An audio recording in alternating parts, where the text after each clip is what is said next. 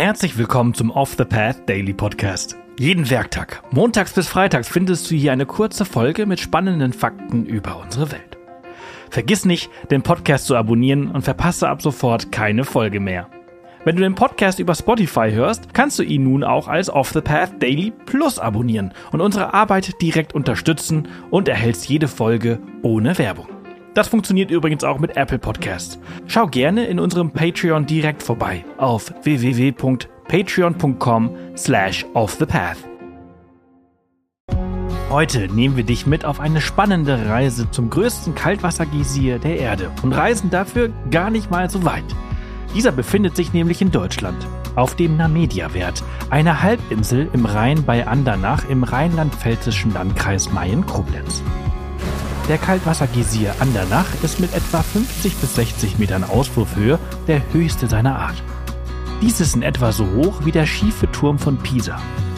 Seine Eruption dauert etwa 8 Minuten und das Intervall zwischen zwei Ausbrüchen in etwa 2 Stunden. Er ist eine Attraktion im Vulkanpark sowie Teil des nationalen Geoparks Lacher See. Der Kaltwassergeysir gehört zu den 15 Meisterwerken zwischen Rhein und Mosel.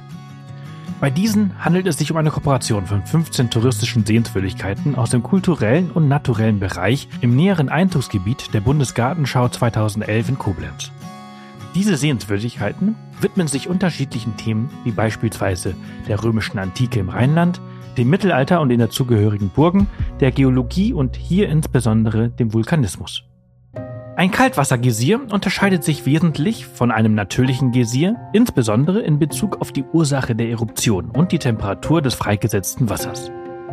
Ein natürlicher Geysir wird durch geothermische Aktivität verursacht, bei der unterirdisch erhitztes Wasser durch Risse und Spalten nach oben steigt. Sein Wasser ist sehr heiß, oft nahe dem Siedepunkt. Das heiße Wasser und der Dampf werden von der Erdwärme angetrieben. Sie neigen dazu, unregelmäßig zu sein und eruptieren aufgrund von Druckaufbau und anderen geologischen Faktoren, die schwer vorhersehbar sind. Das Ganze ist vergleichbar mit aufsteigender Magma vor einem Vulkanausbruch.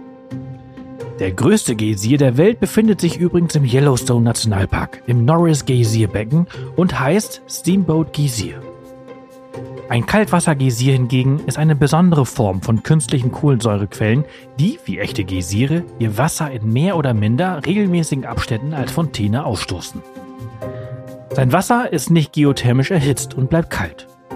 Die treibende Kraft für den Wasserausstoß ist aufperlendes Kohlenstoffdioxid. Der Mechanismus ist vergleichbar mit dem Aufschäumen von Mineralwasser aus einer Mineralwasserflasche beim Öffnen, nachdem diese gut geschüttelt wurde. Damit erklärt sich der Unterschied. Bei Kaltwassergeysiren erzeugt den Druck nicht Wasserdampf, sondern im Wasser gelöstes Kohlendioxid. In Andernach zischt also praktisch Sprudel aus dem Boden. Doch wie ist der Kaltwassergeysir Andernach eigentlich entstanden bzw. entdeckt worden? Die Eifel weist zahlreiche geologische Störungen auf, die das Aufsteigen von Kohlendioxid aus tieferen Gesteinsschichten ermöglichen. Dieses stammt aus Magmakammern in der Tiefe, die früher Vulkane speisten. In passiven Vulkangebieten wie der Eifel gibt es daher an der Erdoberfläche oft Quellen für Kohlenstoffdioxid, sogenannte Mophiten, die Phänomene wie Kaltwassergeysire ermöglichen. Anfang des 20. Jahrhunderts konnte man im Wasser des alten Rheinarms Blasen aufsteigen sehen. Man vermutete hier Kohlensäurevorkommen im Erdinneren. Dieses wollte man zur Gewinnung von Kohlenstoff für Mineralwasser erschließen. So fand im Jahr 1903 eine Bohrung auf der Namedia-Halbinsel von 343 Metern Tiefe statt. Das Kaltwassergeysir wurde dabei erstmals eruptiv. Sein damaliger Name lautete Namedia-Sprudel und so wurde auch das abgefüllte Mineralwasser, das durch Aufperlen des Kohlendioxid ausgestoßen wurde, genannt. Seine hohe Fontäne war lange Zeit ein bekanntes Wahrzeichen. Die Anlage wurde jedoch 1957 aufgrund von erheblichen Schäden außer Betrieb genommen. Die Stadt Andernach übernahm 1990 die Halbinsel und bohrte 2001 an einer neuen Stelle das gasdurchlässige Gestein an. Nach einer gerichtlichen Auseinandersetzung mit dem Bund für Umwelt und Naturschutz Deutschland wurde 2005 eine Einigung erzielt, die es ermöglichte, den Geysir unter Naturschutzauflagen wieder zu aktivieren und touristisch zu nutzen. Am 9. November 2008 wurde er offiziell ins Guinness Buch der Rekorde als höchster Kaltwassergeysir der Welt eingetragen.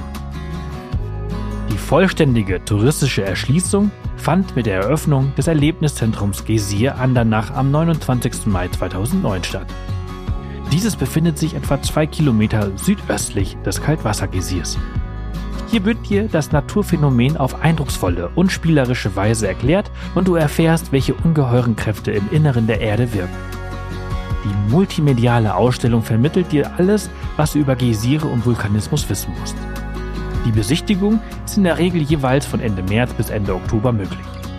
Mit deinem Ticket besichtigst du zunächst das Museum und wirst anschließend mittels Schiffstransfer zum Kaltwassergeysir gebracht. Solltest du mehr über Vulkanausbrüche und ihre Entstehung erfahren wollen, können wir dir außerdem unsere Folge über den Vulkanausbruch auf Island im Dezember 2023 empfehlen. Das war's für diese Folge unseres Reisepodcasts. Ich hoffe, du hattest genauso viel Freude, wie ich es hatte, sie mit dir zu teilen. Wenn sie dir gefallen hat, freuen wir uns immer über Kommentare auf Spotify und über eine positive Bewertung auf der Plattform deines Vertrauens. Morgen geht's hier spannend weiter, also vergiss nicht, den Podcast zu abonnieren. Bis morgen.